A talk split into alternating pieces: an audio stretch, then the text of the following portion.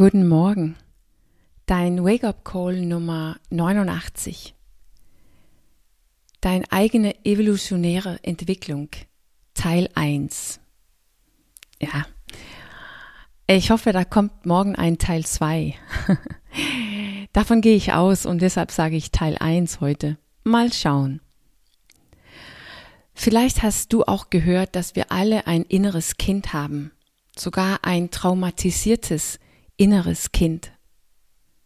Und ich glaube, dass wäre es nicht traumatisiert, würden wir gar nicht unser eigenes inneres Kind entdecken können. Dann würde unser eigenes inneres Kind immer noch einfach ganz natürlich in uns leben, ohne dass wir es so richtig mitbekommen. Vielleicht hast du auch gehört, dass man heute in der Traumapsychologie kann ich das nennen, längst verstanden haben, dass das, was wir ein ganz normales, ein ganz normaler Kindheit heute, oft auch traumatisierend war. Das ist das, was man das kleine T-Trauma nennt. Im Gegenteil zu das große T-Trauma, das dafür steht, dass diese oft ähm, besondere Sachen, die uns passiert ist, die komplett überwältigend waren äh, als Kind, wo wir Kinder waren, oder eben auch, wenn wir das als Erwachsene erleben, zum Beispiel Vergewaltigung oder Missbrauch. Und weil es so überwältigend war, stecken wir noch da drin weil es überwältigend war und weil wir nicht die richtige Hilfe bekommen haben, um das zu verarbeiten. Und das passiert mit dem kleinen T-Trauma in Form aus von unserer Kindheit, normaler Kindheit und halt eben als große T-Trauma, wenn es ähm, einzelstehende große Events sind. Und obwohl wir heute wissen, dass ein ganz normaler Kindheit oft traumatisierend wirkt, dann war da eine Zeit, wo wir nicht traumatisiert waren oder wo wir noch nicht so beeinflusst davon waren. Bevor wir anfing, eine Persönlichkeit, eine Identität, ein sogenanntes Selbst mit irgendein Selbstgefühl entwickelte, die unter anderem ein Antwort auf unsere Traumen sind. Oder um es weniger dramatisch zu sagen, wir haben ein Persönlichkeit oder ein Selbstgefühl entwickelt, unter anderem als Antwort auf diese Erziehung, die wir bekommen haben, da wo wir gelandet sind. Da war ja einmal, wo du zum Beispiel auch nicht den physische, physische Form hattest, die du heute hast dein physischer Form war ganz anders. Du bist mit drei bis vier Kilo geboren und war 50 Zentimeter lang. Und heute bist du, wiegst du zwischen 60 und 100 Kilo und bist bis zu zwei Meter lang.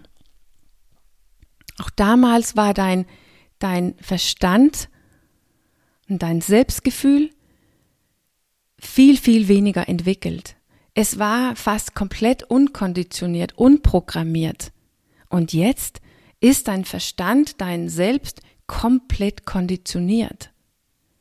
Dein Verstand hatte ganz früh praktisch keine Form.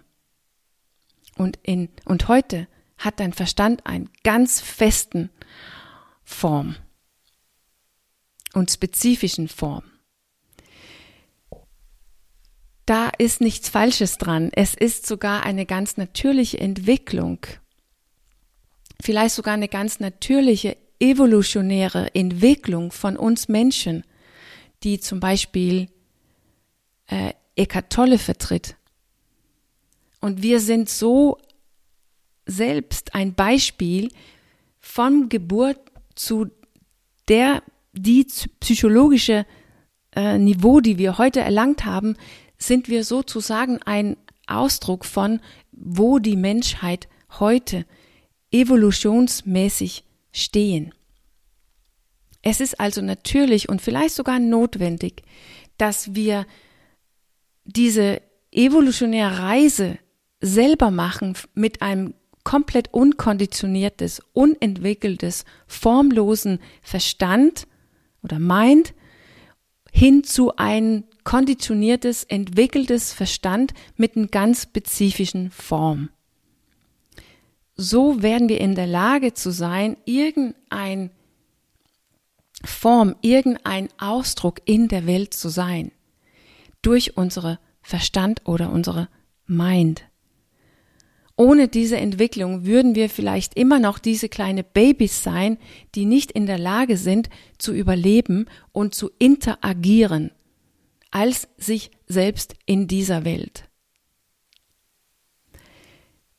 Es gibt also eine Notwendigkeit oder eine Berechtigung dafür, dass wir unseren Verstand konditionieren oder programmieren, damit wir irgendjemanden werden, die irgendetwas tun kann.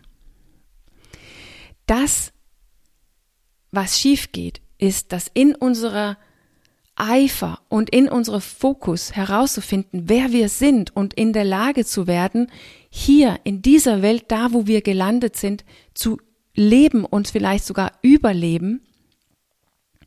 Also in Wirklichkeit diesen Eifer und Fokus unserer formlosen Verstand oder Mind mit Gedanken und Überzeugungen und Erfahrungen, Erfahrungen zu füllen.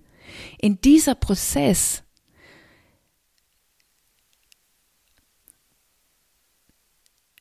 verlieren wir den Kontakt mit, de, mit dieser formlose, unkonditioniertes Mind oder Verstand, die wir immer noch haben. Wir verlieren unser unkonditioniertes, formloses Selbst, die alles hätte werden können.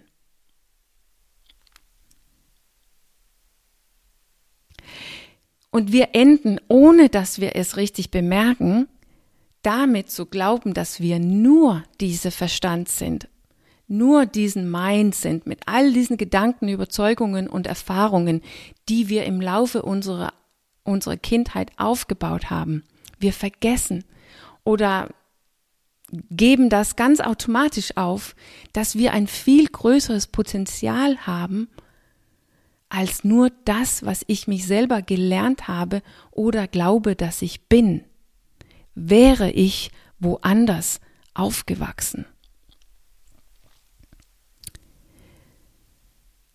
Und was nun, wenn wir heute feststellen müssen, dass diejenige, die ich bin, die ich glaube zu sein, die tut einfach nicht das, was ich sage. Die will nicht das, was ich will. Die leben nicht, ich lebe nicht ein Leben, die mich unterstützt, die mich nährt, die gut für mich ist. Was nun, wenn wir irgendjemanden geworden bist, bin, geworden ist, die in Wirklichkeit dafür sorgt, dass es mir nicht gut geht. Ja, wenn das das Einzige ist, was ich glaube zu sein, dann habe ich ein gewaltiges Problem. Besonders wenn ich in eine Gesellschaft und Umgebung lebe, die genau zu der, die ich geworden bin, passt. Und deshalb sehen wir die Konsequenzen davon heute, weil wir denken, dass wir nur genau der, die wir geworden sind, ist. Das zeigt sich in unserer Ungesundheit, unserer Krankheiten, unserer Depressionen, in unserer Unzufriedenheit auf der Oberfläche. Aber unter der Oberfläche zeigt es sich durch unser eigenes, unser eigene innere Kampf.